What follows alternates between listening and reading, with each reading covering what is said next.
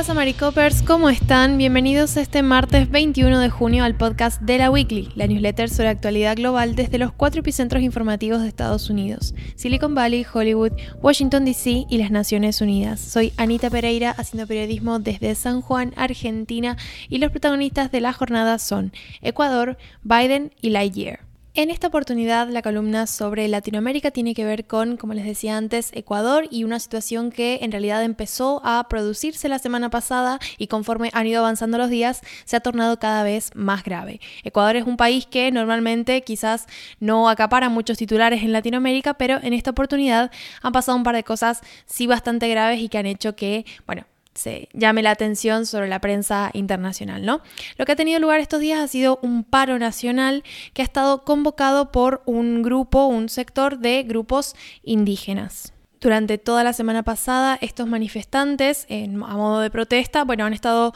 cortando calles y manifestándose en las calles de distintas ciudades, principalmente en la zona eh, cercana a lo que es la capital de Ecuador, en Quito la respuesta del presidente Guillermo Lazo a esta situación ha sido decretar el viernes por la noche un estado de excepción que va a durar 30 días en estas regiones más afectadas por, por, la violencia de los manifestantes con el objetivo de, bueno, defender la capital y el país, según dijo el presidente. ¿Qué pasa? Que, bueno, un poco lo que se estuvo viendo durante estas jornadas de protesta donde, como les decía, los manifestantes estuvieron, por ejemplo, bloqueando carreteras, fue que la policía, las fuerzas de seguridad estuvieron muy activas eh, para controlar el conflicto y cuando digo muy, muy activas quiero decir muy violentas, ¿sí? Lo que estuvieron denunciando estos manifestantes es que hubo una escalada de violencia porque, bueno, como que las fuerzas de seguridad cruzaron una línea con los manifestantes y esto resultó en decenas de heridos, detenidos y una víctima mortal también. Como les decía, las concentraciones más grandes de gente están en la zona norteña del país, la región de Pichincha, que incluye la capital de Quito, y también Cotopaxi e Imbambura, que son otras dos regiones y que son importantes porque, bueno, son justamente las regiones que Guillermo Lazo ha nombrado que están dentro de este estado de excepción. ¿Qué es lo que le permite el estado de excepción? Bueno, básicamente habilita al Estado a primero restringir la libertad de tránsito, esto implica toque de queda, y también implementar el uso progresivo de la fuerza para neutralizar las acciones violentas. Es decir, un poco se le da mayor protagonismo a las fuerzas de seguridad, que es precisamente lo que preocupa a muchos manifestantes. Sin embargo, luego de este aviso, los grupos indígenas que han estado liderando este paro nacional no se amedrentaron y de hecho sostuvieron que las protestas iban a mantenerse con un carácter indefinido hasta que el gobierno les diera una respuesta satisfactoria. Y acá hay un poco como señales confusas, porque el mismo viernes Lazo anunció un paquete de medidas que tenían por objetivo apaciguar las protestas y de alguna forma responder a estas demandas que le estuvieron haciendo llegar a través de las manifestaciones. Él lo que hizo fue aumentar el bono de desarrollo humano que se le da a familias pobres en Ecuador. Declaró en emergencia el sistema de salud pública, que era otra de las cuestiones que se, digamos que por las que se manifestaba la gente, la calidad de la salud pública. Eh, anunció que iba a duplicar el presupuesto en educación intercultural, que bueno, tiene que ver con esto de que la demanda está protagonizada por los, los pueblos eh, indígenas, y también habló de, por ejemplo, subsidiar hasta el 50% el precio de la uria, que es un fertilizante, para pequeños y medianos productores, porque bueno, también desde el sector del agro había mucha movilización. ¿Qué pasa? Que todo el contexto de la movilización en realidad está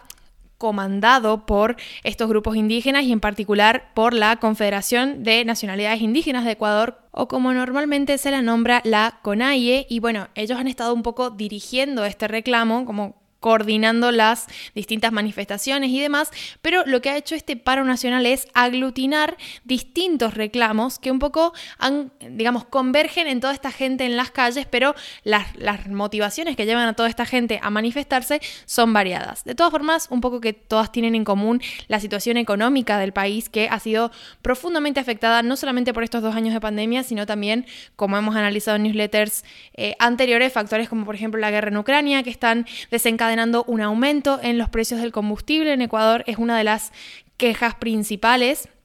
Y de hecho, bueno, yo ahí en la newsletter les puse un, un flyer que hizo la CONAIE para difundir cuáles son las, eh, las razones, los, los, planteamientos, las propuestas de esta movilización, que básicamente son 10 puntos que incluyen, como les decía, estas cuestiones. Precios justos en los productos del campo, un mayor control del Estado en el precio del combustible que se ha disparado, casi se ha duplicado en los últimos dos años. Y bueno, otras cuestiones como eh, relacionadas con eh, no a la minería en territorios indígenas,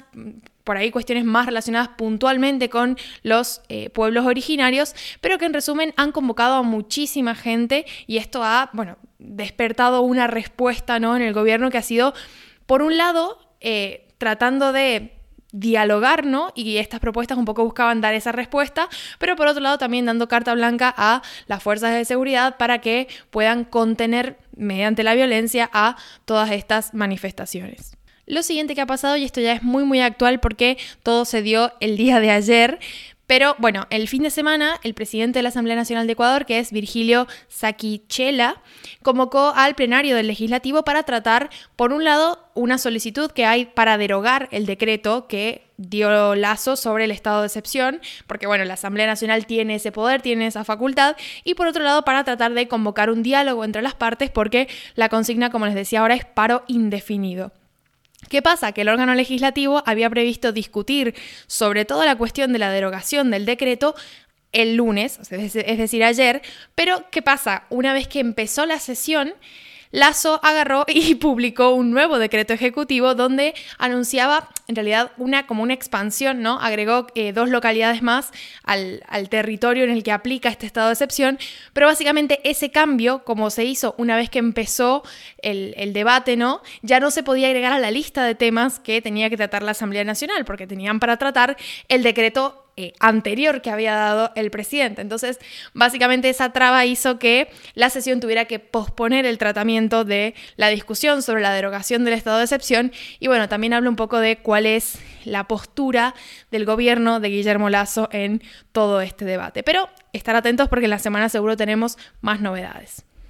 El segundo titular tiene que ver con Biden y más específicamente con la situación económica de Estados Unidos porque Joe Biden, su presidente, volvió a reiterar este lunes que una recesión no es inevitable. Lo que el presidente eh, adelantó es que está cerca de decidirse sobre varias medidas contra la inflación que la Casa Blanca lleva tiempo considerando. Bueno, el problema de la inflación en Estados Unidos en realidad no es nuevo y en esta newsletter hemos hablado varias veces de las distintas medidas, las preocupaciones en torno a cómo va evolucionando la economía estadounidense afectada por la pandemia por las medidas que se tomaron en pandemia, pero también por factores como la guerra en Ucrania y el gran deterioro que tiene la economía global. Entre estas medidas que está considerando la Casa Blanca tenemos una moratoria al impuesto de la gasolina, una reducción en la deuda estudiantil y un paquete legislativo que va a necesitar el apoyo del senador demócrata moderado Joe Manchin, que, como saben los que siguen los politiqueos estadounidenses de cerca, siempre es una figura que tiene mucho para decir en las votaciones muy ajustadas. Biden hizo este comentario de, bueno, las posibles medidas que está tomando o está considerando tomar la Casa Blanca luego de hablar por teléfono con Larry Summers. Este hombre ha sido ex, eh, ex secretario del Tesoro durante la administración de Bill Clinton y ha sido consejero económico durante la presidencia de Barack Obama. Summers ha sido muy crítico con la administración por haber ignorado los peligros de la inflación de los que él lleva avisando hace un año. Lo que lleva días prediciendo que una recesión es el destino más probable de Estados Unidos. Entonces, un poco los ojos estaban sobre esta conversación y este diálogo que ha mantenido el presidente. La medida que Biden está considerando y que tendría el impacto más cortoplacista es esta moratoria al impuesto de la gasolina, cuyos precios son uno de los parámetros inflacionarios que más está afectando a los estadounidenses. Y de hecho, un poco recuperando lo que hablábamos en Ecuador, es un problema que está afectando a nivel global. Por otra parte, la medida más polémica que puede tomar tiene que ver con esto de cancelar una cantidad que todavía no se concreta de deuda estudiantil federal aunque hacerlo, claro, aliviaría los bolsillos de millones de estadounidenses que pidieron dinero prestado para estudiar en las universidades del país que, bueno, precisamente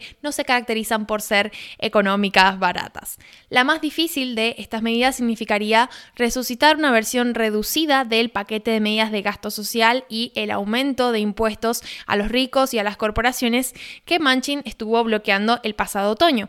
Esta medida también implicaría una reducción del precio de medicamentos como la insulina y medidas sobre energía que podrían llegar a ser un poco polémicas en la Cámara Baja. Pero bueno, estaremos atentos a lo que suceda en la semana. Ya para ir cerrando, nuestro último titular tiene que ver con el estreno de Lightyear, que es esta nueva película de Disney Pixar que cuenta los orígenes del astronauta en el que se basaba el juguete de Buzz Lightyear de la saga Toy Story. ¿Qué ha pasado con este estreno? Básicamente que ha decepcionado bastante en su estreno taquillero global. Este estreno un poco flojo también nos habla de el terreno que todavía le queda recuperar a las salas para alcanzar los niveles que tenían prepandemia, ¿no? Lightyear recaudó poco más de 51 millones de dólares en su primer fin de semana de estreno en Estados Unidos, muy por debajo de los 70-80 millones que esperaban en Burbank y en otros estudios de Hollywood. La película recaudó cifras cercanas a lo que han hecho en el pasado títulos originales como Coco o Ratatouille, pero un poco lejos de los hitos taquilleros de la franquicia de Toy Story, que era un poco la idea. La cuarta entrega de la saga, por ejemplo, amasó más de 120 millones de dólares en su fin de semana de estreno en Estados Unidos y terminó superando los mil millones de recaudación en todo el mundo. Los números de Lightyear ilustran que las películas familiares todavía tienen dificultades para llevar a gente en masa a los cines. Por ahora son las superproducciones de Marvel o franquicias como Jurassic World las que están logrando cifras que recuerdan a esta era pre-COVID. La siguiente película animada y de este estilo que queda por ver es Minions The Rise of Gru, que tiene un poco el reto de demostrar en julio que lo de Lightyear ha sido solo una sucesión de fallos de Disney y no tanto una tendencia generalizada, pero bueno, lo veremos luego de que se estrene. Como saben, en el newsletter tienen enlaces para profundizar en cualquiera de estas tres noticias y también el monitor global donde agregamos algunos enlaces de noticias que un poco se nos escapan de este, esta selección que hacemos para la newsletter o que directamente no tienen nada que ver con América, pero de todas formas hablan de cosas sumamente interesantes y que nos parece que les podría gustar. Así que con esto me retiro, espero que tengan una excelente semana y nos escuchamos mañana.